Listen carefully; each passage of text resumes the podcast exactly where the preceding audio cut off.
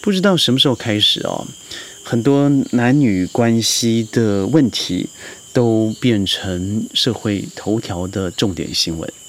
当然，上了头条版面的绝对不是恩爱美满的，往往都是以悲剧收场的。究竟男女的交往应该要保持什么样的原则，才可以让彼此爱得更美满呢？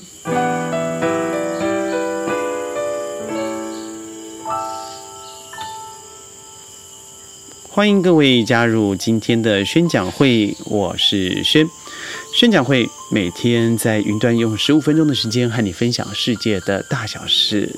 我们在川林录音啊，但愿可以把身旁的一片清新、虫鸣鸟叫能够送到您的耳边。对的，恋爱啊是一个人生必修的课程，不论你在爱情。斩获了多少的经验，甚至智慧。不论你在爱情里头受到了多大的创伤，我相信在恋爱的过程总是美好的。但为什么有这样多的看似美好的爱情啊，是以悲剧收场？以轩来说好了，我身旁有个故事啊，我有一个很棒的。学姐她的小提琴拉得非常好，所以每次我看她的独奏会的时候，我都对她投之以崇拜的眼光。更让人羡慕的是呢，她有一个非常美好的爱情。那个时候我记得我是大二，她是大四的学姐，于是她有一个奥地利的男友呢，往往会来学校找她。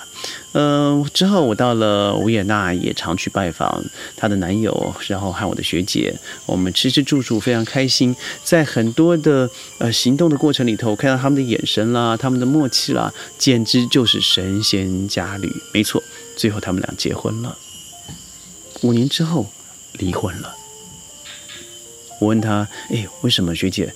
你们看似一切都很好，他离开呃机场的时候，把身上最后一个呃先令，就是硬币啊，也交给你了。那怎么最后还是分手了呢？还是一样那句老话，因为不了解而相聚，因为了解而分开。但真的是如此吗？以我个人来说啊，我觉得我在人生里头比较刻骨铭心的大概有三段的感情。但我认为在整个感情的过程，男生。真的要负担比较多的责任，这绝对不是男女平权的问题。而女生，我必须要建议您的是，真的要慎选男生。为什么我这么说呢？我以以下的几点当做我想要跟各位分享，也建议你的一些恋爱的时间、恋爱的过程，可以帮助你达到一个更好的效果。第一个，学会平静的语气啊来说话。很多时候不用太高亢，不用要求每天的生活就像心电图一样啊，太多了。呃，学会以平静的方式来表达自己的感觉，学会不用死撑着，就觉得自己已经不爽不舒服了，还要撑住的感觉。因为你不用期待别人可以解读你哦，千万不要这样想。你不用认为每个人只要爱你。在乎你，他就必会必须要理解你。不要忘记了，每个人的教育程度、家庭背景、收入是不一样的。你所得到的滋养，没有人会了解你。毕竟我和你相处不过两个月、六个月、一年，那和你过去比的二十年、三十年，那真的不算什么。所以记得，我认为学会平静的来说话，不要总是高亢的、生气的、带着 poker face。那我认为你会达到比较好的沟通能力。第二个。消费的时候，我记得你不可能平等的，不可能只是由单方来付费的。不是说男生一定要帮女生负担。我曾经坐在啊路边那个小摊，亲眼的看着这个一对，我相信应该认识不久吧。女生总叫男生把这个他的 ATM 卡，也就是我们的这个支付卡拿出来，赶快贷款，他要现金五千块人民币。而男生也真在电话里头照做了，把这钱就在短短的一个吃面的时间之内交给了这个女方。我认为消费的过程呢，不是只是付这一碗面的钱，而是很多时候，不管家境好家境不好，吃东西自己付费那是基本的原则。如果男方愿意付费，那是你赚到；女方愿意付费，不要忘记了，你下次要付回来，这样就好了。第二。第三，千万要了解啊，男女本身就有别，男女天生就不一样。就以说话来说好了，男生每天要说七千个字，女生每天要说两万个字，而女生的第六感远远是比男生还强的。尤其女生对脸部表情的反应呢，是比男生还快千分之二十五的。生理方面，女生的子宫啊，荷尔蒙分泌到两岁，男生八个月就停止了。所以你会知道，这在生理上面就不太一样嘛。所以你不能要求男生的敏感度和女生一样，而女生更能不能说：“哎呀，你这个真是一个大牛哎，我什么样你都不了解，我什么样的感觉你都不懂，因为本来你们天生就不一样嘛。”第四，我认为凡事都要有底线。不要把分手常挂在嘴边。对于自己的脾气啦，对于自己的安全啦，甚至对自己自己的性，都必须要有底线。只要有底线，你会发现彼此之间是有分寸的，是有空间的。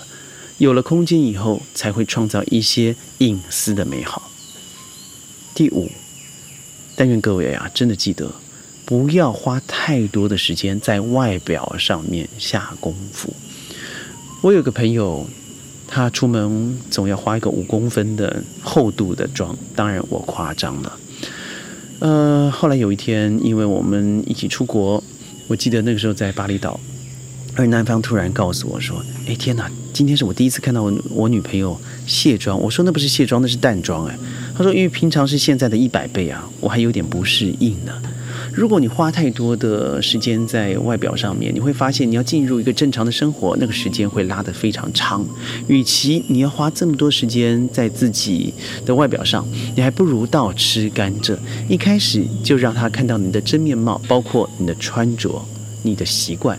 只要是干净和整洁，我相信永远是走得比较远的爱情路。第六，落落大方，不做作。我认为这样子的女生、男生最受欢迎。现在的这个造作的问题，不再只是以前我们所说的女生有公主病了。我现在觉得，男性也有这样子的问题啊。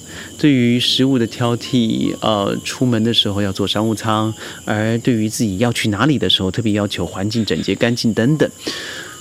做自己吧，我觉得你是一个什么样的人，或许你可以演六个小时，但是你不要忘了，爱情你往下走下去，你可能要相处二十四个小时。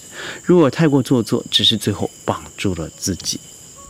第七，千万要记得这件事情太重要了，千万不要有了恋人以后就没有朋友，这是我最讨厌的事情。尤其如果你是 A 型血的女生，你很容易就掉入了这样子的一个陷阱啊！重色轻友的人，在需要帮忙的时候，别人不要忘记了，也会离你远去的。我相信各位多少都受到这个重色轻友人的迫害。如果你型血是 B 型，B 型，或许你在重色轻友的时候，你都不知道重色轻友了，因为你到最后还是回归到，哎，奇怪，你那时候怎么都不理我？不要忘记了，B 型的你，很多时候是你不理人。第八，我要把分开来男生和女生来说这一点了哦。第八点呢，男生学会把事情看远，不要扩大小问题，不要斤斤计较，不要太在乎啊。被别人占便宜，心眼要放大，千万不要眼高手低，而千万不要开出你永远无法兑现的空头支票。千万不要想个观念，就是我付出就要得到，这样的男生显得太狭隘了，女生不会喜欢的。而女生方面呢，你要记得，不能用情绪来控制你的行为，做出很多极端的行为，尤其。嗯，让别人觉得很幼稚的事情，看起来不像是个二十三、十四十岁的人应该有的样子。你不要看似没有得到啊，就随便用你的生命、用你的感情来绑架对方。很多时候，女性在爱情的过程会用情感作为要挟，情感来绑架了对方。不要忘记了，这是非常自私的行为，而自私的人往往不会是大家喜欢的人。第九。千万不要用物质来绑架自己的生活，就是因为谈了爱情，我觉得朴实这两个字会让你们两个走得更远。扎实的想想自己，如果要买车，买个国产车吧。如果你只是为了炫耀，让别人开了，你开了奔驰，你开了宝马，这样的爱情不会走得远，因为你下次要得到更多的时候，你会发现。口袋空空，你必须要生出更多的钱，那就是问题真正的开始了。第十，千万不能停止原地不动，两者只要在了一起，一定要找个共同共同点、共同的嗜好，两者往前。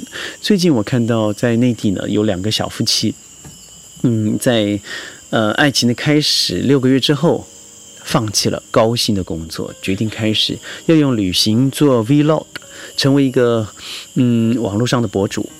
告诉世界的美好，同时增加自己用脚走出来的爱情，我觉得这点是一个前进的动力了。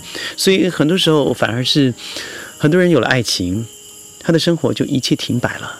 女生开始发福，男生开始变呆滞，因为他们认为只要拥有彼此就好。记得，停滞的爱情绝对不会创造出新的美好。十一，不自律。很多时候，彼此之间说了，我们约会时间到了十一点就十一点，但非要蹭蹭到了一点两点，搞到最后孩子都出来了。所以不自律呢，就是所谓的该做的东西不去做，而不该做的你全部做光了。不自律的女生会让男生失去尊重，不自律的男生会发现女生看到的你是一个不知进取的人。所以不自律是一个很恐怖的致命伤。自律的人才真正的可以把爱情走得长远，甚至可以过到地毯的那一段。第十二，放宽心，说真话。我说这么慢的原因啊，是认为太重要了。在爱情的过程，尤其我记得我在第一段恋情的时候，总想把自己保持的像个圣人一样。各方面都能都完美，因为这样子才会让异性来吸引，受到你的吸引。事实上是错的。嗯，在我年近半百的人生历程，我认为真的只有分享自己的黑历史，让对方了解你真正的挫折，嗯，笑话、难过、失意，甚至不见得见得得人的。一些历史，我认为那才是让对方真正了解你。从你愿意坦诚的那一刻开始，你才可以真正的建立了一个新的完整的爱情观。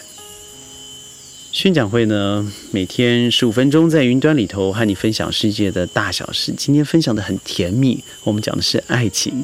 呃，如果你喜欢我的节目的话，记得点赞转发。